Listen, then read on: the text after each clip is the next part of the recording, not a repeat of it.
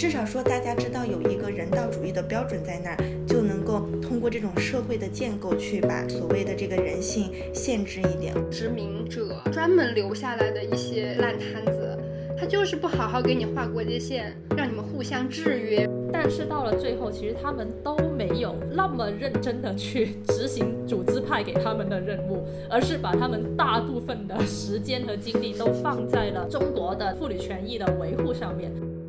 欢迎回到野生知识，这是一个为您提供野生知识的读书播客。我们今天继续讨论和战争相关的书籍。我难得也看了一本比较宏观视野的一本书，叫做。为什么不杀光？Why not kill them all？种族大屠杀的反思。不，不要。不 要吗？不好看吗？呃，它是有两个美国人写的。呃，怎么说呢？这本书它还是有给我一些启发，但是它因为你看只有那么薄，只有大概两百多页不到，所以它里面。有很多都是立论，但是没有很仔细的深挖，然后举了一个例子，但是又很大而化之的笼统的来举这些例子，没有分析好这一个例子和论点之间的关系，就让我看的时候有点不耐烦。那个翻译也没有很好，有很多地方让我觉得莫名其妙，甚至怀疑是个病句或者是个错别字。然后呢，因为他的两位作者，这两位美国人呢，我可以很。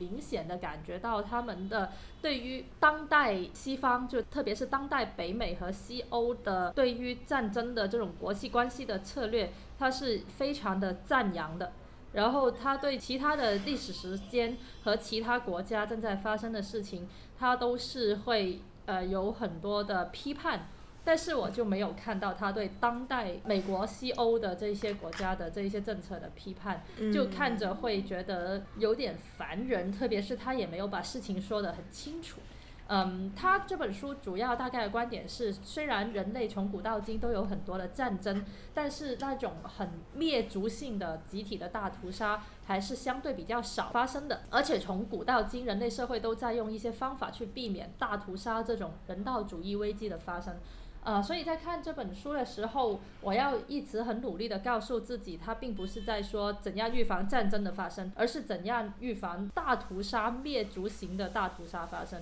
所以这个这个要给我的要求就很高，因为你需要把那个标准降得很低很低。就是战争是可以的，呃，可能战争的杀人也是也是会有的，但是我们现在要讨论的是怎样避免大规模的大型的大屠杀的发生。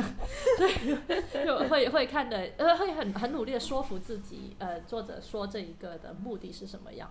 那首先他就会说，呃。灭族屠杀的原因有哪些呢？作者就从犯罪者的观点来看的四个动机。第一个是便利，就是基于实际的利益成本。比如这个犯罪者想凭借武力来得到一些东西，遭遇抵抗的时候，他可能就会用集体驱逐或者谋杀这一个最有效率的办法。比如说，他说到一个叫征服者威廉，他在英国的约克郡的时候遇到了很顽抗的抵制，于是他就直接去走极端。这个就是为了为了一个很便利的原因，很实际的计算了成本的原因。作者还提出说，比如说在呃二战的时候，英美去轰炸德国和日本一些非军事目标，那这个属不属于大屠杀？因为它这些非军事目标也是有大量的平民在里面的。但是他认为，英美在轰炸完之后，在结战争结束了之后，他就停止了屠杀，所以他看起来也是一个为了便利、为了促成目的的的一种屠杀的行为，不能跟其他的，比如说纳粹屠杀犹太人混为一谈。他觉得是更加复杂的。那当然，我也知道是更加复杂，但是他这样说就让人很不爽，对吧？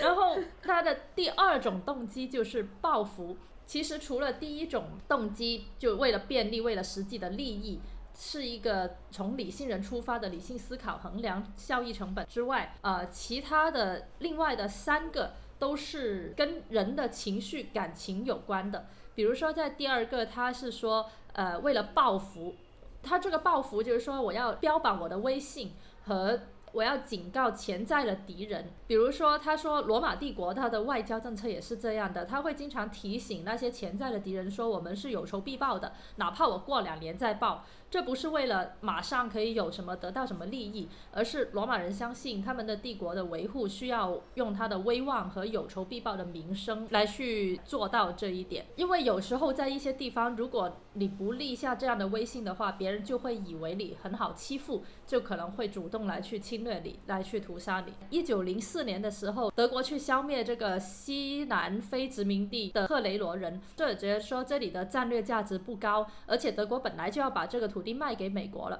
但是在一九零四年的期间，这个赫雷罗人反叛了德国人的呃残暴统治，他而且在起初的时候就曾经打败了驻守殖民地的一点德国的一些侵略者，所以德国国王就派将军去把他镇压了，然后杀死或者故意饿死了百分之七十五的人口。所以在这里，其实他并不是为了一些战略的目的，而是他就是为了报复，报复你们不听我的话，报复你们，呃，这样来对我。然后第三个动机就是单纯的恐惧。他在这里说，也说到，比如说斯大林他杀富农和潜在的破坏分子和托派，他们都是用了这一些杀害、饿死和流放的手段。作者就认为背后的原因是因为斯大林恐惧被背叛，他恐惧这些人的阶级出身和意识形态会毁掉他的社会主义，所以他。呃，即使对自己人也采用了这样的屠杀的手段，比如说，在一九三八年的肃整军官中，他就杀了四万人，而且不少人是全家一起被杀。他就害怕自己如果打不过德国的话，就会像一战中战败的俄国沙王一样，会被战败了的俄军算账。所以这是一个恐惧。然后还有一种是一个对于污染的恐惧，跟上面的单纯的恐惧又不一样，因为这一个污染是。觉得自己的种族非常的纯洁，或者自己的这一个群体非常的纯洁，而另外一个群体他们是不洁的，但是他们已经有了一些要融合的迹象，所以在这个时候必须要把对方清除掉、净化掉，这样才可以呃维护自己的这一个捷径。比如说，十六世纪的法国有很多新教徒和天主教徒的宗教战争。那在普罗斯旺清除新教徒异端的行为之中，全体人口被杀，就这个整个村子都被杀，都被烧了。而且他们对于新教徒的酷刑是很残忍的，比如他们会毁坏尸体，烧光他们的财物，然后把他们的生殖器割掉，把怀孕的女人的肚子抛出来露。弄开，其实这些都是一种进化的手段，就是你会看到里面的进化意味是很很很明显的。这个时候，作者他其实有去说，现代人追求完美的乌托邦，要种族纯洁或者意识形态纯粹，他就会跟以前的宗教的人去追求信仰纯洁相似的。他就会去用这一种进化的方式来去做一种这这种行为，比如说红色高棉，在七五年到七九年，他杀害了柬埔寨四分之一的人口，约两百万。他是要去清除高棉人之中越南血统的痕迹，而且认为越南人是带着西方现代化堕落的那一个。那一个特点来去腐化柬埔寨人的，所以当时就要去消灭阶级敌人和他的家人，要清空他都市里面的恶人。呃，这里很有意思，是我受到了启发之一，因为他认为有很多意识形态，他他都会希望通过彻底的革命来去清除所有的敌对分子和危险分子。呃，如果没有做到，没有通过这一个清除的方法、净化的方法来做到。那就是因为之前你的革命不够彻底，所以你需要更加彻底的、更加走火入魔的去屠杀更加多的人。我觉得这里给我来说还是有有一定的启发的。呃，对于我对历史上很多这种灾难的行为，我会没有办法想得清楚，就是明明明明这已经是被证明了不可用的。这是会造成灾难的。为什么他们还会在在十年、二十年的时间里面重蹈覆辙的，不停的去做这一个进化的循环？原来就是他们认为说我们进化的不够彻底，所以要进化更加多，要做更加彻底的东西。那然后他呃，这个作者他去有说，怎样把一个普通的人变成一个屠杀者呢？有一个很重要的方式是训练。比如说，在纳粹屠杀犹太人的期间，他起初他们屠杀的方式是近距离的集体枪毙，这样你执行者身上就会溅满了死者的脑浆和血。然后后来，于是他们就变成了改送成了去死亡集中营了，因为在集中营里面行刑的人是没有那么强烈的个人感觉的。作者就说这一个做法是非常有道理的，因为一般人会对可能。联想起跟自己动物性相关的一些行为是有反感的，比如说血啊、排泄物啊、死亡啊，所以他们会下意识的去拉远这个距离，并且仪式化这个距离，这样就可以避免行刑的人呃把自己想象成被杀的人一样，而对他们有心理障碍，他们就没有那么容易杀得下手。嗯，而杀人执行屠杀的这一些人是需要有动机和经历过呃调教的。比如说，以前蒙古军就也有一段很长时间的大规模的扩张嘛，他们在不作战的时候也会去做大规模的狩猎，来去锻炼自己认可对大规模的屠杀的习以为常。呃，而纳粹有一些执行死刑的人在执行之前也会大量喝酒，或者让本地人来去执行，就让囚犯自己去杀自己。这样你杀过几个回回合之后，你就会对杀戮这个事情麻木了。而且杀人者还需要有名正言顺的自己在执行公道的感觉。最原始的那个公道观念是一报还一报的。嗯，比如说大家可能也有看那个呃黑镜里面有一集是有一个是有一个大兵他被移植上了一个一个眼镜，然后他就看所有的敌人他都是长得像一个怪物一样，是像一个蟑螂人一样的。那这个时候他就会比较容易的杀的杀得下手，因为那是非我族类，然后他是不公道的，他是一个怪物，我为了人类而战。那呃，像这种情况下，杀人的人他首先他是需要有训练，呃，然后需要有上级的命令，然后需要有经验，那这样他就可以去克服这一个顾虑，因为呃。如果我们没有办法克服这个顾虑，但是我们又要去做这件事情，我们就会认知失调。在认知失调的情况下，我们就要为自己呃做了不符合我们自认为正面的形象的事情而去不舒服，所以我们就要不停的去找一个理由为自己开脱，就是比如说我是被迫的，呃，然后他们是活该的，呃，我们就会改变我们自己的是非原则，让我的信念和我的行为达成一致。比如说，美国人当时去对印第安人的进化，就是说为了他们着想，因为我们美国呢是一个呃很大的一个市场的一个有市场贸易的经济，我们到了他们的这个土地上面来呢。如果呃，他们肯定没有办法像我们一样来生存，那他们就会，他们就会很惨，他们的种族就会凋亡啊。所以我就把他们送到比较远的地方，那是那个地方我们美国人还没有那么快会过去，就把他们全部送去那一边，那他们在那里就可以好好的生活啦。但是其实在这个过程中，很多印第安人就被饿死，就被被弄死了。而且对于这本书来说，他就直接说印第安人。我甚至没有办法知道他们是不是喜欢被叫这样的名字，因为我听说是应该有很多政治正确的叫法，但是在这一本书里面，他就直接说他是印第安人。嗯，但是呢，有只只有这些训练是不够的。作者提提出第二个就是需要组织化，我们要把这一些不是我们人，就他们他们。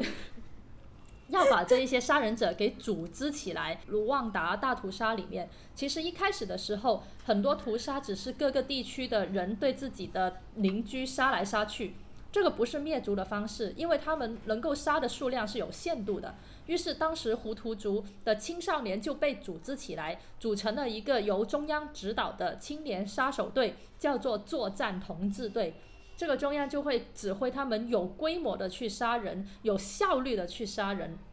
因为我最近两天在读那个《与屠刀为邻》嘛，它就是，呃，一个关于卢旺达大屠杀的一些，呃，采访。然后他的第一本采访的都是幸存者，就是从这个卢旺达大屠杀里面活下来的人。第二本都是采访的那些杀人的人，杀手。然后他特别有意思，就是他的第一本去采访的时候，很多愿意跟他讲述的都是一些妇女。后来他第一本书出来了以后，据说卢旺达本地有一些知识分子就说：“你怎么不来采访我们呀？” 觉得哎呀，他们讲的不够好。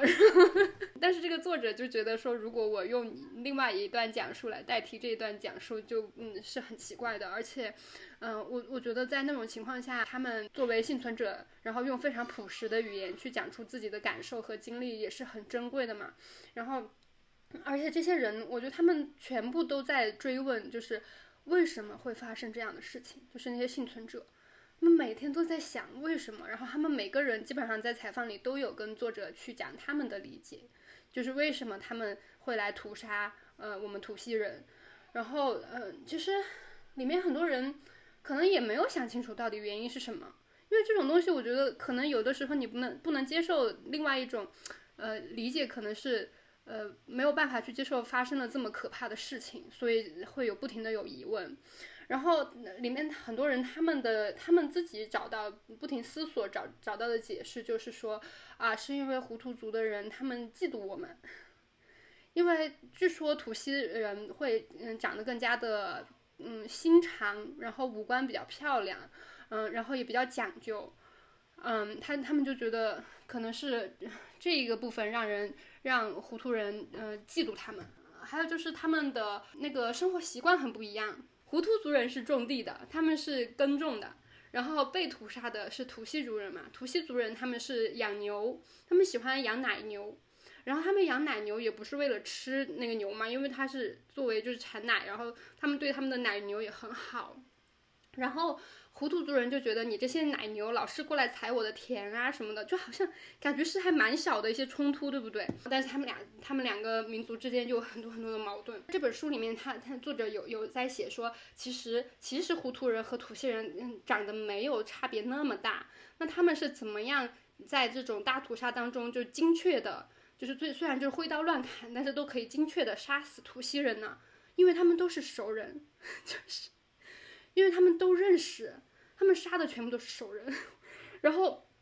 然后我看这个书的时候，然后我我觉得很绝望的一个感觉，就是因为比如说我们之前看那个新皮娃娃兵，或者是我们听听到有一些呃播客，他们就会讲比较新的战争，就是呃你可能开那个无人机去狙杀别人，呃或者是战场上你看到另外对方敌军的人在尿尿，你就觉得你突然发现哦对方是一个人哎，然后就会觉得杀人很痛苦之类的。但是我在看这个。呃，与屠刀为邻的时候，我就会觉得人类真的有这么多人，他会是觉得说我不能杀人的吗？因为里面那些人他杀的真的是好坦荡，而且他杀的也非常的残忍。就是刚刚那个菠萝油，他有说，呃，比如说剖掉那个孕妇的肚子，把小孩给拿，把胎儿拿出来杀掉，或者是呃切掉他们的四肢之类的，是一种进化的行为。我不太知道，就是他是怎么样跟进化联系在一起的，但是这些。呃，胡图族族人他们去去猎杀图西族人的时候，就经常以这样的一些手法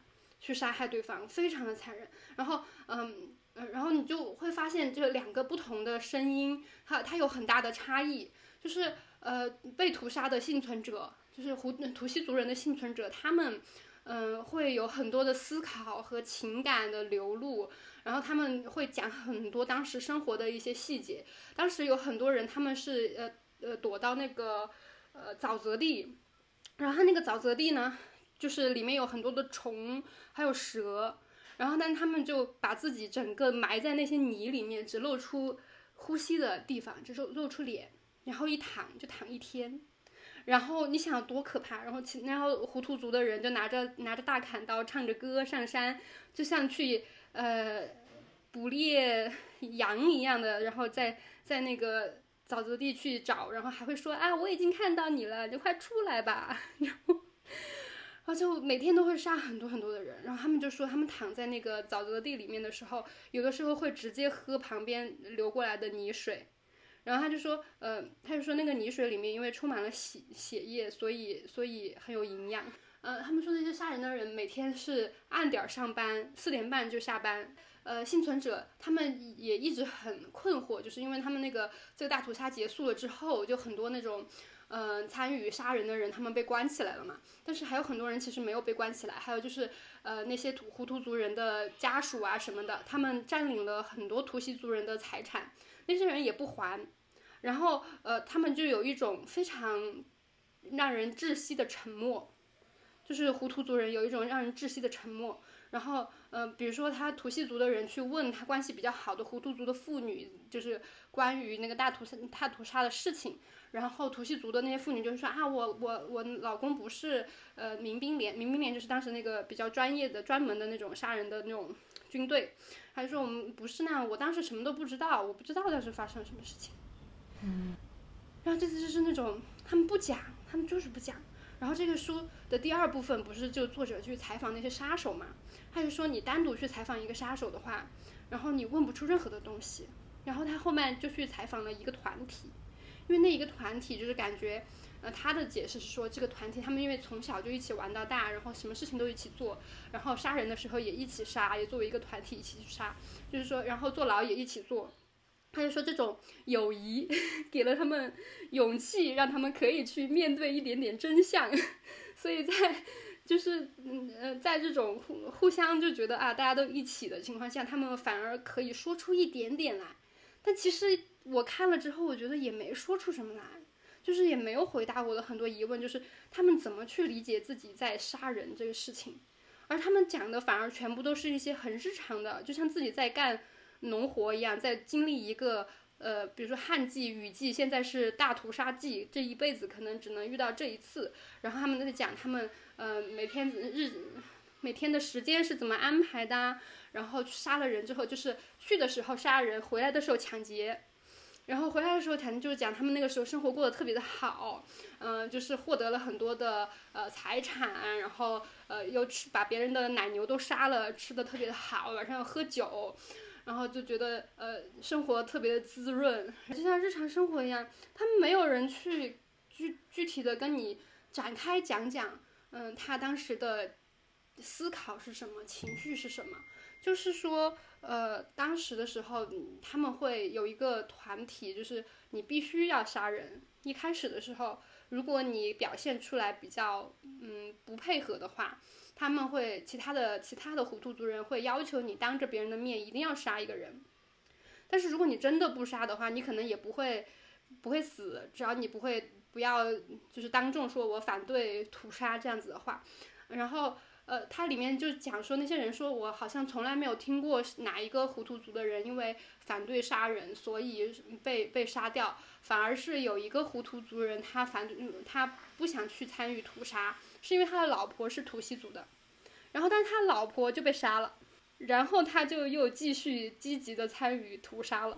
哦，天啊！对，然后里面有讲好多，就是他他有一些通婚的嘛，然后就是那种。胡图族人也会杀掉自己的老婆，甚至是自己的孩子。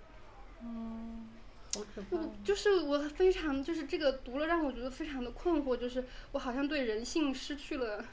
失去了信任，我总是总是觉得人好像是不是还是有一些善良的天性什么的。读完之后就觉得好像没有。嗯嗯嗯。就是哦，对他们会有一个。呃，就像就像菠萝有讲的一样，他们会有一个精确的一个分工，就是一个组织的方式。首先是他要强迫你每一个人都杀人，然后是你是会被确保你不会被惩罚，然后是你会因此得到好处，然后他会激起你的贪婪。如果你不去杀人，或者是你就是等于好像你在旷工，你就会被罚钱。是你不杀人还反而会得到惩罚，然后这样子于于是就。几乎所有的人都参与了这个大屠杀，然后他就说，呃，他整个这个这个大屠杀，它的背景是非常农业社会的，它的屠杀方式也是非常农业社会的，它没有像纳粹一样，比如说他们还要去搞个高科技，拿一些手枪啊，嗯，就是弄点毒气室啊什么的去，就没有搞这些高科技的东西，他们也是就是用大砍刀，主要是用砍刀去杀人，是非常农业化的方式，但他们效率非常的高，他们的效率比纳粹还要高。好可怕呀！对，所以我就看了这个，我就看完之后还是很疑惑，就是为什么人是怎么就会变成一个杀人狂的呢？而且那个那那些杀人的那些人，他们有讲，就是他们当时被呃觉得杀人就在在他们那里就麻木了嘛，他们就每天就砍很多很多的人，然后晚上就去抢东西。然后他就说，如果没有人来停制止他们的话，可能在把所有的土系族人都杀完了以后，他觉得他们自己互相之间会继续进行互相屠杀。而且我读的时候，我觉得特别的特别的让人心寒，就是他们抢的那些东西，真的就在我们看来啊，在我们这些有钱一点国家的人 看来，就真的不是什么呀，抢的就是自行车啊什么的，收音机，你就为了一个收音机，你可以杀二十个人，太夸张了。在《为什么不杀光》这本这本书里面，呃，作者提出了说，只有西方强国在世界上主导出一种注重人权和主张，呃，共尊行为的准则，就会有益于营造一种可以提供准则的国际环境。我就觉得看到这里，他的意识形态真的非常非常的明显。然后他对当代美国啊、西欧啊在国际上面的捣乱，他是不提的。比如说。对阿富汗之类的地区的那一种惨剧，然后而且作者是反对共产主义的意识形态的，他会认为这种意识形态特别容易引起灭族屠杀，因为他是反个人主义的。他认为个人主义非常重要，因为呃集体屠杀里面是没有个人的面孔的，他会认为一群人都是本质化的敌对的。集体的阵营的一群人，所以可以故意的说杀光他们。他认为美国迫害印第安人的时候，他是违背了这个启蒙运动里面的个人主义的哲学的时候，所以他们会有这一种用一种方法来去屠杀他们。而二战的时候，曾经屠杀过别人的一些国家、一些政权，他们都会说启蒙思想的个人主义是现代各种恶的罪魁祸首，所以我们要去反对个人主义。所以这个作者是非常明显的去去相信这一个现代的呃当代的美国西欧的那一套是有用的，但是这个就就是还是还是让我看的非常的生气。但是他有提出一个呃比较有意义的、有启发的降低政治性大屠杀的现行的对策。南非的真相与和解委员会，呃，这个事情是这样的，就是南非的白人政府在一九九四年他就把这个政权转给了曼德拉所在的这一个非洲民主议会。但是其实南非还有很多不同的族裔，曼德拉只是其中，曼德拉这一个非洲民主议会，它只是代表了其中的一个族裔。但是如果让这一个族裔独揽大权的话，最后也会很难收场，因为白人会报复黑人，黑人报复白人，然后其他族裔会有内战。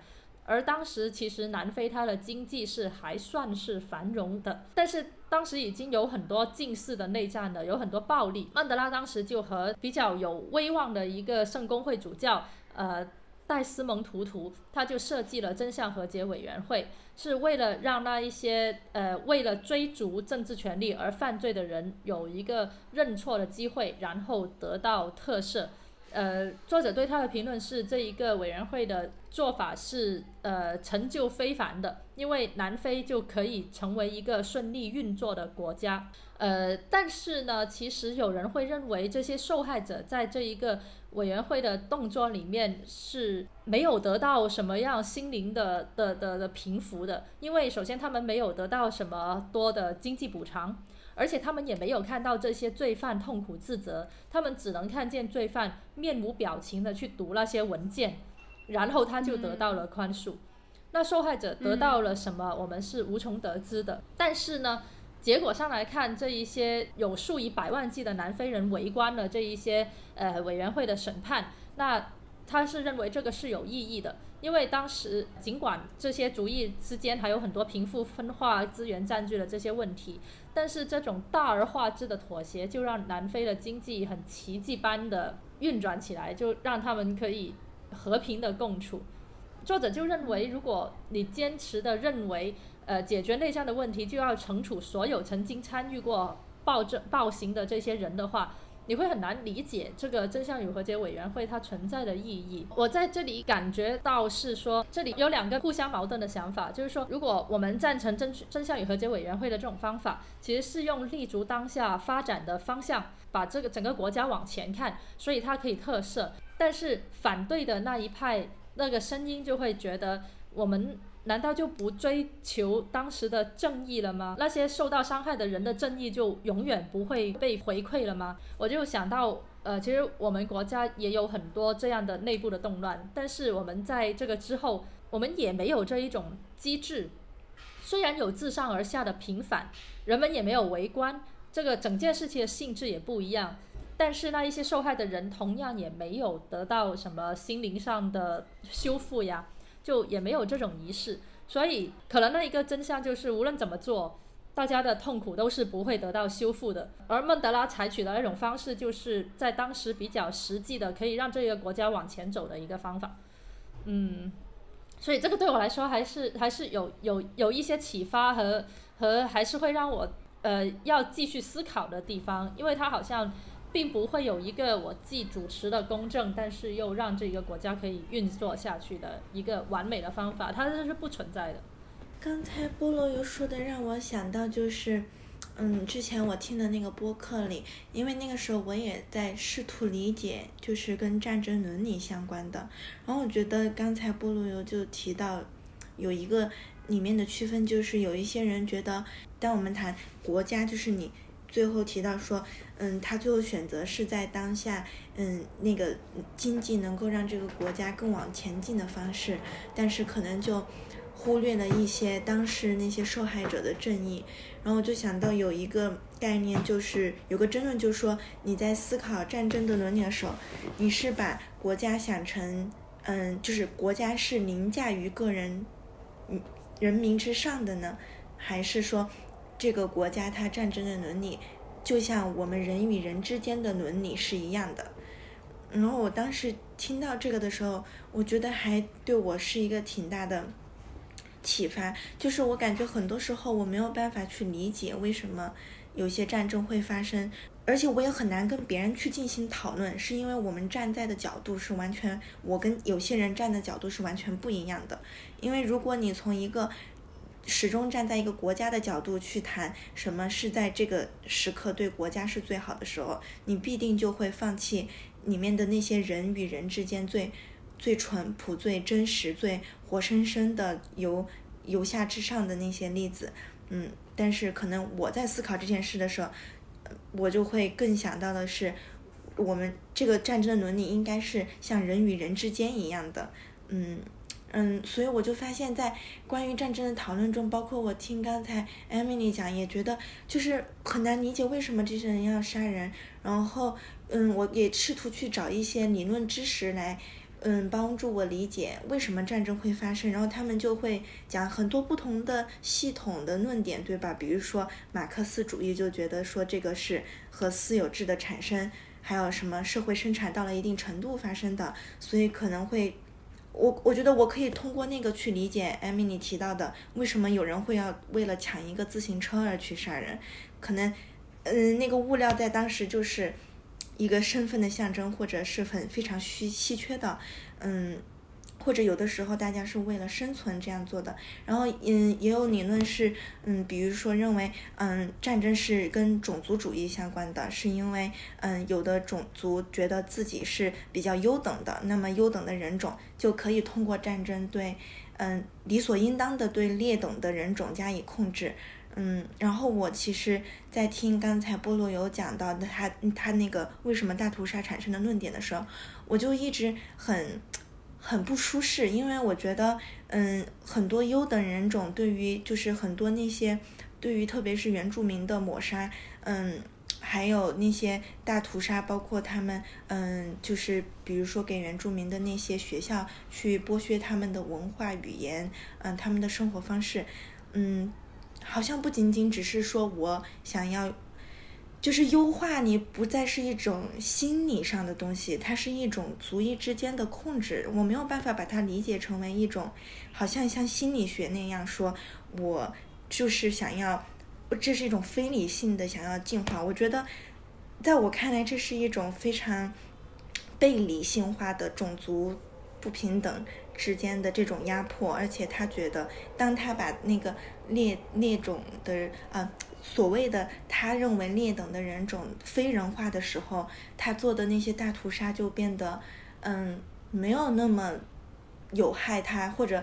让他觉得这是一个道德上的不正义的事情，因为他已经把他排除在他所考虑他需要包容的、他需要尊重的那些人的范围之外了。啊，然后也有辛马尔。萨斯主义战争论者就认为人口过剩和饥饿才是战争的啊真正的根本原因。嗯，当然也有，比如说宗教战争论，然后也有自然主义战争者论，认为嗯这个根源是因为人的这种生物本性啊，而且它战争是自然的永恒的现象。嗯，以及有比较我们最近相关的就是地缘政治相关的是。根据嗯是由针对生存空间引起的，然后我觉得这些理论我读了之后，好像都可以尝试把它，嗯，把它运用到我们的生活当中。但比如说刚才艾米丽讲的那些故事，我就很难通过这些理论去理解。然后我感觉，嗯，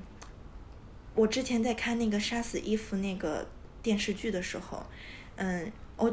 我还挺享受的。我觉得他们把那些杀人的。画面，嗯，描绘的很惊悚，很女权主义式的，很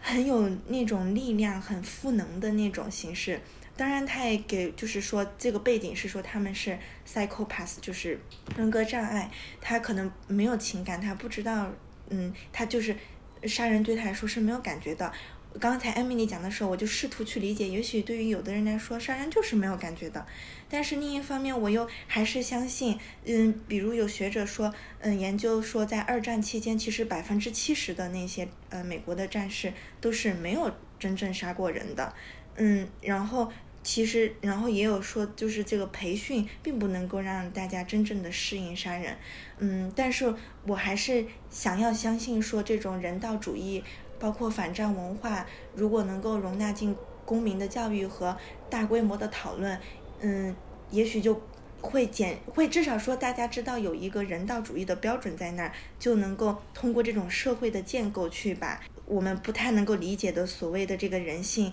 限制一点。我觉得我还是保留保有一点点希望的，嗯，但是我也嗯也很对于关于这个人道主义，特别是嗯现在。你只能够打正当的防卫战，就是别人已经打到你家门口了，你再不打就不行了。嗯，然后还有就是人道主义这种联合国认可的人道主义的介入吧。嗯，我对后者的理解也不是很深刻，也有很多的疑问。我觉得刚才菠萝油也有讲述到一些，就是这种西方白人至上的一些思考模式在这里面，嗯嗯的一些运营吧。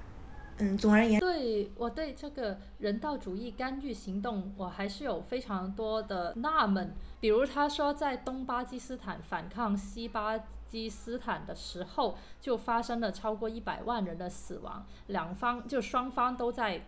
打打得很厉害。于是，向来和巴基斯坦为敌的这一个印度就入侵了东巴基斯坦，于是西巴基斯坦就战败了，东巴基斯坦就后来独立成了孟加拉国，然后印度军就撤出了。呃，作者评论说这是一个人道的干预行动，虽然它是一个战争，但是它是一个人道的干预行动。呃，作者也评论说，尽管印度也在这里分裂了他的宿敌西巴基斯坦的利益。但是他之后就马上撤出了，没有做更加多破坏的行为，所以被认为是公益之战。然后我就想，好，我先听着，因为我对这一个历史不太了解嘛。但是接下来，作者就说了美国两次对南斯拉夫的军事干预。然后作者有一个评论说，因为美国和英国在二二零零三年攻打伊拉克被全世界骂，那以后还有哪个强国会愿意为了人道主义的干预来去行动呀？然后我就觉得，那这么说真的很奇怪，我没有办法去完全认同他的观念。虽然可能这一个人道主义的干预的战争有它的合理性，因为它阻止了更加大规模的一些人类，可能阻止了几百万的人类继续打下去，继续继续互相残杀，继续死掉。但是。我们难道不想一下，在这一些战争开始的时开始之前，是哪一些人在哪一些国际上的力量在互相角逐，而让他们有了更加多这一种对抗的吗？然后在这个时候，你是说啊，你们都在骂我，那以后我哪里愿意继续去干预人道主义啊？我就觉得是什么鬼，我没有办法去，没有我没有办法去认同他作为一个美国人，在这样为为为为美国的这些东西来去，来来去来去辩护，尽管它有一定的合理性。我这个会让我想起我之前读那个阿富汗的历史。嗯，无规则游戏里面，它其实讲了就是阿富汗为什么这么惨哈，还有就是讲了比如说印印度和巴基斯坦的复杂的关系，很多其实是从在之前的那个西方殖民者他们专门留下来的一些一些烂摊子，他就是不好好给你画国界线。他就是把你这边分一点，那边分一点，想要让你们互相制约什么的，搞一些权衡啊，然后把你的民族画的乱七八糟的呀，还有给你呃搞一些敌对的思想啊，一些种族歧视的思想给你，然后你后面就打呀打呀打，然后我觉得这个很多烂摊子本来就是他们留下的，包括我看的这个看的这个与屠刀为邻，嗯，它里面也讲了说，呃，在这个大屠杀的时候。很多白人就是他们的之前的一些殖民者，他们其实是视而不见的。他们对这些屠杀，然后就是他就说，呃，当那个图西族、当胡图族的人开始屠杀的时候，白人就跑啦。然后，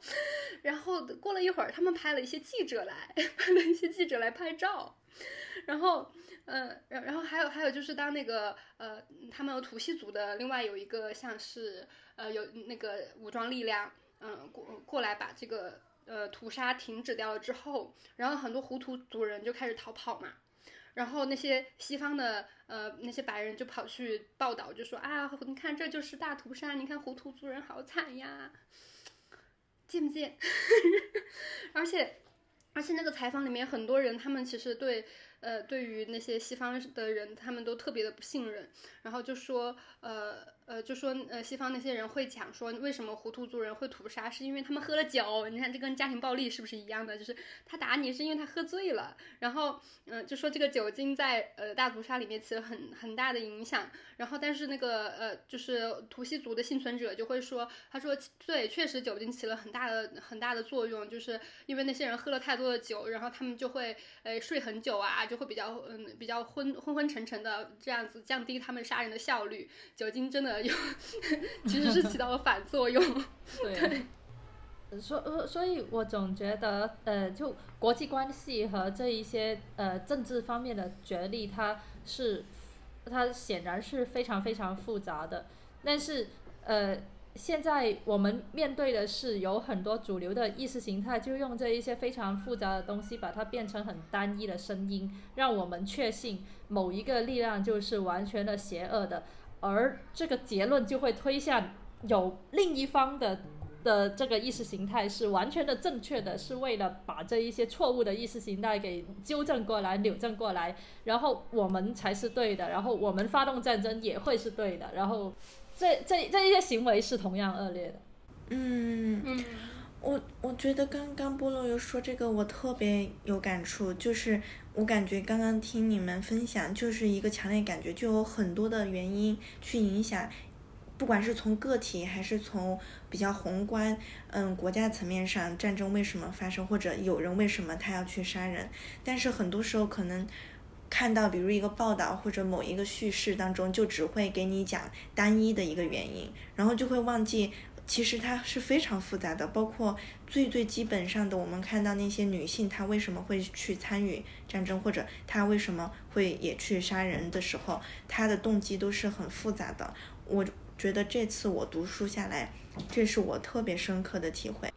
哎，刚刚我们说到。复杂性，其实我想分享一个很有意思的东西，它是《性别与战争：上海一九三二到一九四五》这一本书，它是呃陈燕老师写的，里面有一个叫做“女生一九三二”“女生一九四二”“女生一九四五”这样的一个章节。我本来会以为这是一个非常无聊的东西，因为它是介绍一本叫做《女生》的杂志，怎样在三三种不同的人的手里，呃，活在在这一个上呃上海的战沦陷的这个世界里面活过来的，活着的。但是我后来发现它非常有意思。呃，首先是在一九三二年的时候，有两个有两个女性，呃，由著名的妇女活动家呃刘王利明和王一卫呃来去担任主编的。刘王利明他是中华妇女节智会会长，而王一卫呢，他他比较左翼的，所以在这一个杂志在当时，刘王利明他是想要。把这一个杂志看成是一个没有党派、没有背景，而只是去关注妇女的的一些生活和权利方面的事情。但是王一卫他就认为，呃，流亡利明他鼓吹了新贤妻良母主义，呃，是狭隘的女权主义。呃，王一卫就更加想要去用这个女生的杂志去宣传共产主义思想，批评国民政府。呃，然后去团结更多的妇女一起来做这一个左派的解放。那但是呢，到后来他们因为遇到越来越多的审查呀，然后呃又又流亡立民又退出啊，然后又穷啊，然后他们就停刊了。而在一九四二年的时候，有一个日本人，他叫做田村俊子。田村俊子他是他在日本的时候是一个左翼作家。但是他对日本发动的这一些侵略战争是没有抨击的，而且持了肯定的态度。政府就派他到了当时的上海去开创《女生》这一个杂志，它也叫做《女生》，它是当时在上海日本人担任主编的唯一一本中文的杂志。而且是沦陷时期上海唯一一本女性杂志和特别特别标榜性别立场的杂志，它是也是以讨论妇女问题为主题的。而它本来呢是应该去宣传日本的这一个大东亚共荣圈的这一个东西的，但是它在这个杂志的。呃，实际工作里面，他其实并没有做那么多这些东西，而是比较认真的去做他的女权主义思想的传播。而在当时呢，佐藤俊子呢，他就有一个助手叫做关路。这个关路呢，其实他也是一个女作家，但是后来他被证实他是他是左翼的一个间谍、地下党一样的一一样的人。关路呢，他就去要接近这一个汉奸杂志女生。所以我们看到这个杂志，它存在的有日本人、日本政府派的女权主义者的身的的那一个思想，也有那一个中共地下党派的人的思想，然后也有一些本来左翼，但是后来像王一卫，他本来是很左的，然后但是后来他有了很多的失望，他看到了很多这一些不同政党对妇女权利的那一个剥削，所以他又有很多不一样的变化。我们可以看到，在这个。杂志里面有很多人，其实他是有自己背后的组织，有自己的那一个政治任务来去做这个女权的宣传。但是到了最后，其实他们都没有那么认真的去执行组织派给他们的任务，而是把他们大部分的时间和精力都放在了中国的当时的，特别是上海的妇女权益的维护上面。我在这里我就觉得很感动。就虽然我简化了一下这个故事哈，这个故事还有很多很复杂的地方，但是我觉得最厉害的是，有很多人认为你的屁股。坐在哪里，你手上拿着谁的钱，你就会必然成为这一个背后的组织的一个呃木偶傀儡。但是没有，他们每个人都有很强的能动性和力量，在这一个狭缝里面，在这一个各种政治力量的斗争的狭缝里面去做自己女权的事情，我觉得非常的感动。我忘了是谁说过一个比喻，就是你你拿你爸妈的钱，你就会听你爸妈的话吗？就大家还是会做自己想做的事情。那我们下一期节目再会，拜拜，拜拜。拜。